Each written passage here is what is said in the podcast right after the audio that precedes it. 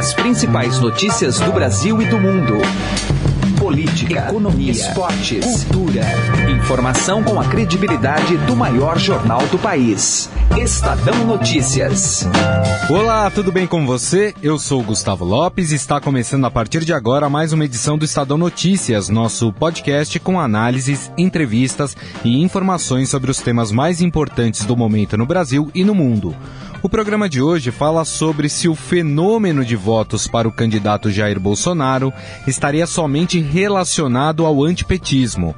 Para o cientista político Bruno Garchagen, a principal resposta não está relacionada somente à rejeição ao partido de Lula.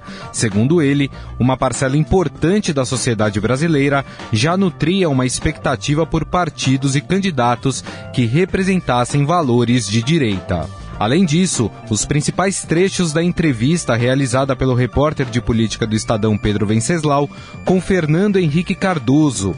No bate-papo, o ex-presidente afirma que não votará em Jair Bolsonaro, mas também não garantiu voto no candidato do PT, Fernando Haddad. E ainda a coluna direto ao assunto com José Neumann e Pinto. Você pode assinar e ouvir o Estadão Notícias tanto no iTunes quanto em aplicativo para o Android. E também pode seguir nas plataformas de streaming Deezer e Spotify. Em ambas, basta procurar pelo nome do programa no campo de buscas e passar a acompanhar todas as nossas publicações. Para mandar seu e-mail, o endereço é podcast@estadão.com. podcast@estadão.com. Ouça e participe. Eleições 2018. O fenômeno de votos para o candidato Jair Bolsonaro estaria somente relacionado ao antipetismo? Ouça o bate-papo de Emanuel Bonfim com o cientista político Bruno Garchagen. A nossa conversa agora é com o cientista político Bruno Garchagen, ele é autor do recém-lançado Direitos Máximos, Deveres Mínimos, o Festival de Privilégios que assola o Brasil, foi lançado aí pela editora Record. A gente vai falar um pouco sobre esse rescaldo ainda do primeiro turno das eleições, com a ascensão da direita, eh, com a representação de candidatos da direita no Brasil que foram efetivamente eleitos e a presença especialmente de Jair Bolsonaro e com o, as intenções de voto que ele teve no primeiro, as intenções de voto que ele tem nas pesquisas e o número de votos que ele teve no primeiro turno muito expressivos. Olá, Bruno, tudo bem com você? Obrigado por nos atender. Olá, como vai? Obrigado pelo convite. Bom, Bruno, como é que você, inclusive a gente percebe aí a comunidade internacional tentando decifrar que direita é essa do Brasil e que direita é essa representada pelo Jair Bolsonaro. Você coloca na conta de uma agenda que precisava de demanda na sociedade brasileira ou tem efetivamente relação com a aversão à classe política e a aversão mais diretamente ao PT, Bruno? Bom, eu acho que há um pouco de cada coisa, mas o fator principal é justamente aquilo que você apontou primeiro. Ou seja, havia numa parcela numerosa da sociedade brasileira uma certa agenda que não era representada politicamente por nenhum partido ou nenhum candidato. E, eu, obviamente, eu estou falando em termos gerais. Podia ter um ou outro político com uma parte dessa agenda, mas isso não se constituía como uma espécie de movimento é, articulado, que é o que a gente viu nessa semana. É, Para resumir, havia na sociedade uma, uma ansiedade por um político que representasse é, uma agenda de direita, sendo uma agenda conservadora e uma agenda não conservadora, e que agora é, foi capitalizado assim, pelo Jair Bolsonaro e os candidatos que se elegeram com o apoio dele. Agora, há, um, há em curso, Bruno, e você já deve também ter percebido, é, de uma narrativa de desconstrução do Bolsonaro que tenta passar uma imagem de que vamos regredir a 1964, que estamos à beira de, de, de um golpe. Você é, vê alguma, alguma chance disso ocorrer ou é, ou, é, ou é só terrorismo eleitoral? Eu acho que é uma percepção que está sendo construída já tem um tempo pela forma como os analistas, os comentaristas e os próprios jornalistas veem o Jair Bolsonaro. E é complicado é, se des, é, descolar de toda uma visão já construída sobre o Jair Bolsonaro, obviamente fruto da própria, da própria é, vida política dele no Congresso, né? Mas o que é interessante em relação ao Bolsonaro é que nesse período aí de um ano e meio, dois anos, quando ele começa a viajar pelo Brasil como um candidato, como um potencial candidato à presidência da República, a mudança que se opera individualmente com Jair Bolsonaro é uma mudança muito interessante que não foi explicada pela imprensa como deveria. Então, se o, o, o hábito é olhar para o Jair Bolsonaro compreensivelmente por, por aquilo que ele fez no Congresso, pelas votações é, pelas posições nas votações, e ele vem sendo cobrado diariamente a respeito da, dessas votações. E as coisas que ele disse, mas esse período, que é o período mais interessante que explica o candidato Bolsonaro, um candidato que no passado recente tinha uma agenda bastante intervencionista ainda como resultado da, da, da admiração que ele tem pelo regime militar, do vínculo, o próprio fato dele, dele ter sido militar, e do desconhecimento que ele tinha a respeito de vários assuntos, a começar por economia. Então, o que se opera no candidato Bolsonaro ao longo desse um ano e meio, dois anos, é o fato de que, até aquele momento, ele não era cobrado a responder acerca de problemas e questões que ele passou a ser cobrado a partir do momento que se lançou candidato. E a partir do momento em que começou a ser cobrado e precisava de resposta, ele começou a buscar respostas. A sorte dele e a sorte do país, caso ele seja eleito no segundo turno, é que ele estava cercado de pessoas que apresentaram para ele, para ele essas ideias de, de livre mercado, de pró-mercado, por exemplo, que permitiu depois a aproximação com Paulo Guedes. Então essa aproximação com Paulo Guedes não é que Paulo Guedes é, foi a pessoa que introduziu no Bolsonaro essas ideias de pró-mercado.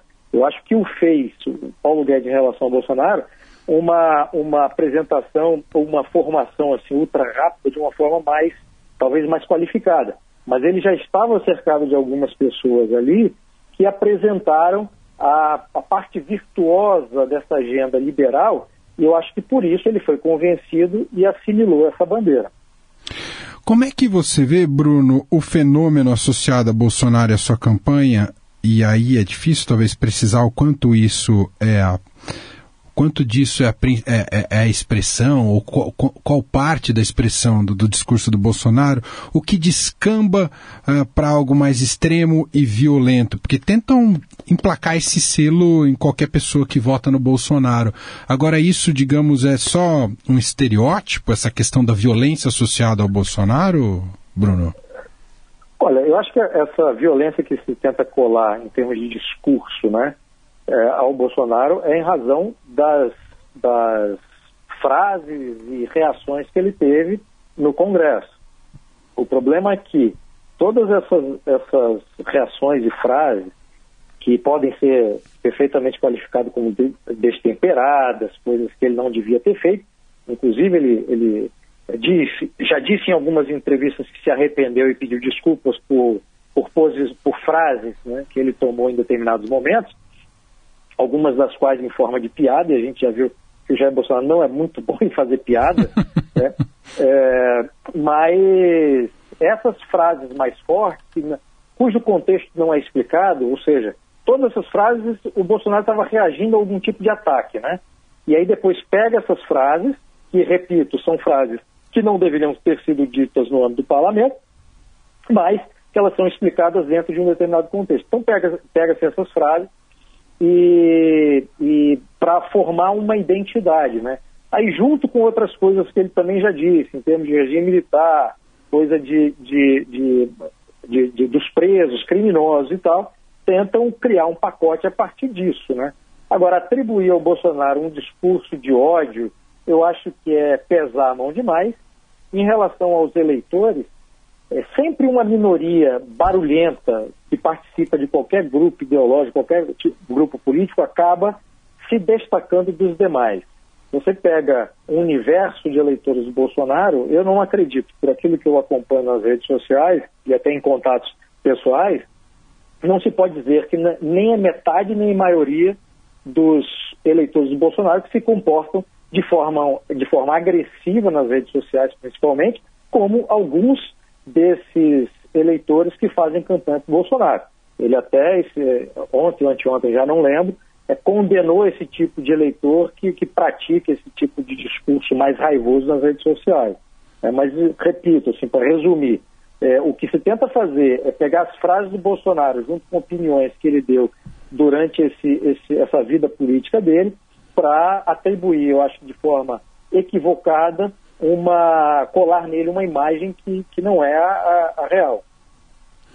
Bruno, esse fenômeno que estamos acompanhando, né, de sucesso eleitoral da direita no Brasil, de uma força conservadora, isso tem também como explicação o fracasso do, do projeto da esquerda? Podemos olhar de uma maneira pendular? Olha, é preciso entender esse momento como uma mudança da sociedade brasileira no que se, no, no, em relação à relação do brasileiro médio com a política. A partir do momento em que começa a haver um processo de transição e aquele episódio em 2013, né, com as grandes passeatas, depois todas aquelas manifestações contra o governo Dilma, tudo isso chamou atenção eh, nacionalmente para uma parcela numerosa da população que até então não se preocupava com a política. A partir do momento em que essas pessoas descobriram que a política existe e viram que a política atrapalha, começaram a, a, a observar a política de uma maneira diferente da, da que fazia antes de, de, de, desses episódios acontecerem, né? E essas pessoas foram buscar informações ou foram submetidas a informações nas redes sociais e começaram a ter um, um envolvimento mais direto e mais profundo. É claro que a maior parte de, dessas pessoas não são pessoas que vão procurar fontes teóricas, dados, etc elas estão apenas reagindo àquilo que é publicado nas redes sociais.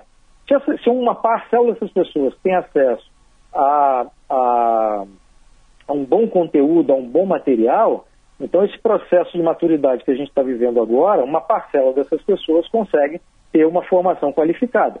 As outras não, vão ficar reagindo de acordo com posts de Twitter ou de Facebook. Mas eu acho que o, o, que se opera é uma coisa que corre paralela e uma coisa, obviamente, influencia a outra. Né? Então, o que acontece depois de todos esses episódios, incluindo os episódios de corrupção, mensalão e agora Lava Jato, é que quando uma parcela numerosa da sociedade começa a, a, a, a se preocupar com a política, começa a participar mais da vida política, mesmo que pelas redes sociais, e começa a ter acesso às informações, essa agenda conservadora que já estava presente na sociedade passa a se manifestar no âmbito da política e não só no âmbito social em conversas familiares, pessoais ou profissionais. E aí, e aí isso tem uma consequência. A partir do momento em que você tem uma sociedade com essa preocupação, com essa agenda, e se apresenta candidato ou candidatos, ou até um partido político, oferecendo esse pacote completo, né, na, na, na parte ética e moral, uma agenda mais voltada contra o aborto, contra a descriminalização das drogas, etc., etc. E na parte econômica, uma agenda pró-mercado, essa sociedade então encontra a, a, sua representação política que não encontrava antes. E porque não encontrava antes, votava nos partidos que tinham.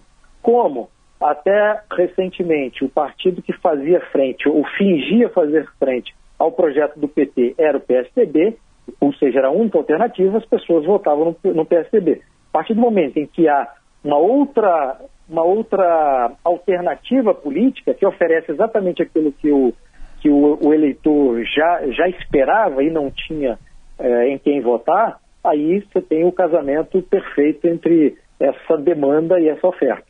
Muito bem, ouvimos a análise do cientista político Bruno Garchagen, autor do livro Direitos Máximos. Tem outros livros, né? Mas esse é o mais é, recente, Direitos Máximos, Deveres Mínimos, o Festival de Privilégios que assola o Brasil, lançado pela editora Record.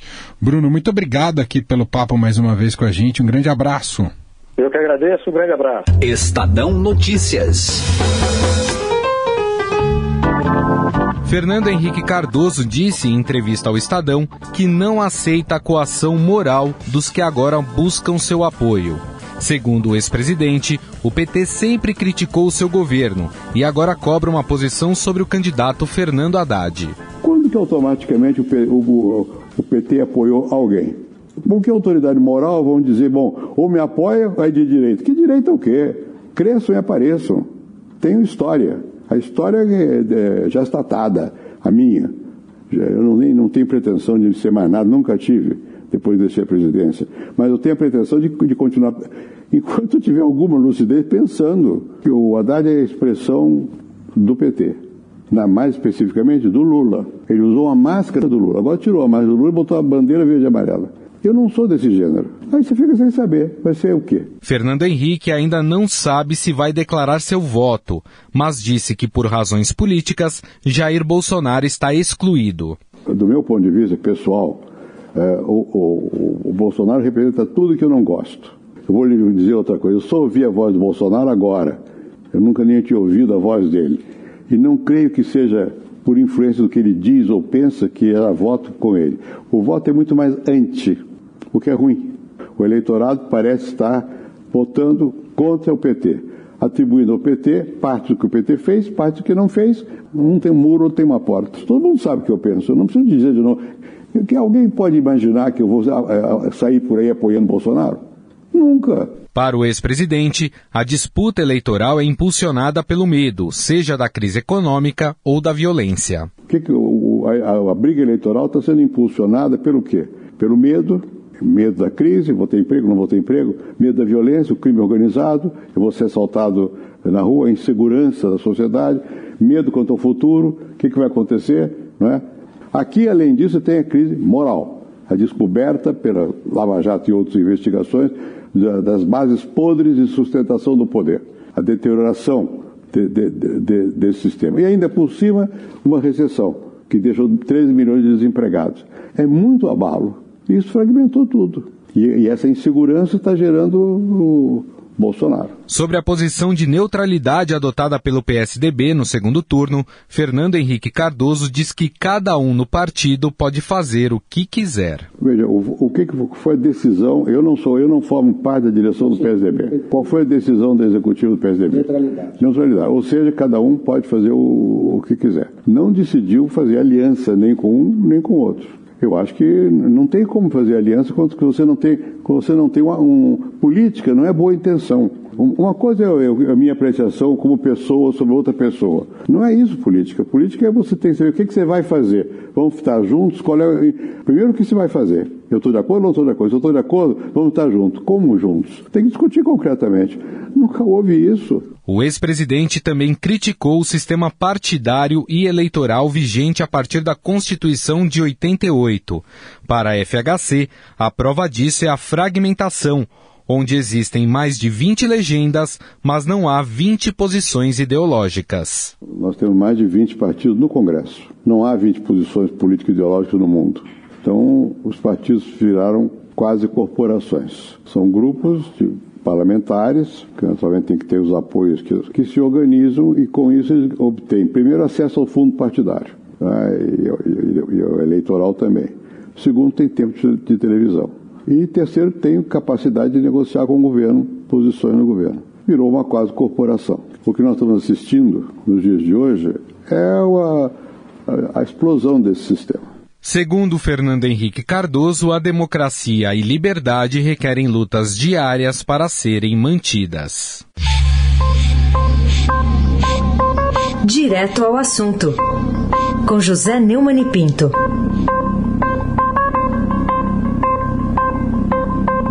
Pois é, você está vendo aí, né? Geraldo Alckmin, que foi governador do maior estado da federação, que mandou junto com o PSDB durante 24 anos por aqui. Agora está amargando ter 4% dos votos no primeiro turno da eleição presidencial. E junto com Ciro Gomes, que sempre se considerou terceira via, mas ficou, na verdade, foi em terceiro lugar, não na terceira via. E mais também Marina Silva, a eterna pretendente ao lugar privilegiado de fiel da balança entre a esquerda e a direita, no caso, na época da polarização PT-PSDB, estão todos por aí inculpando o eleitor, o cidadão, pelo seu próprio fracasso. É chororô de derrotado. É que eles não entenderam nada do que aconteceu. Lembra daquela propaganda? Você não sabe de nada, inocente. Pois é, só que eles não passaram para o segundo turno e agora estão dizendo que eles é que representariam a sensatez, o equilíbrio, o reforço da democracia, exatamente por não terem sido tão inocentes assim. Não caia nessa lorota. José Neumann e Pinto, direto ao assunto. Estadão Notícias. Há 72 anos, a PUC São Paulo faz do ensino de excelência um bem social. A pós-graduação da PUC São Paulo, além de ser referência internacional, é uma das que mais formam mestres e doutores no Brasil. Seja PUC. Processo seletivo, mestrado e doutorado. Inscrições até 26 de outubro pelo site pucsp.br. Estudar na PUC São Paulo não é algo que faz parte de um momento da nossa vida, faz parte da nossa história. Estadão Notícias. O Estadão Notícias desta segunda-feira vai ficando por aqui. Contou com a apresentação minha, Gustavo Lopes, e participação de Emanuel Bonfim. O diretor de jornalismo do Grupo Estado é João Fábio Caminoto. De segunda a sexta-feira, uma nova edição deste podcast é publicada. Saiba mais no blog Estadão Podcasts. E agora estamos também na Deezer. Procure este e outros podcasts do Estadão por lá. E mande seu comentário e sugestão para o e-mail podcast@estadão.com. podcast@estadão.com. Um abraço, uma boa segunda-feira e até mais. Estadão Notícias.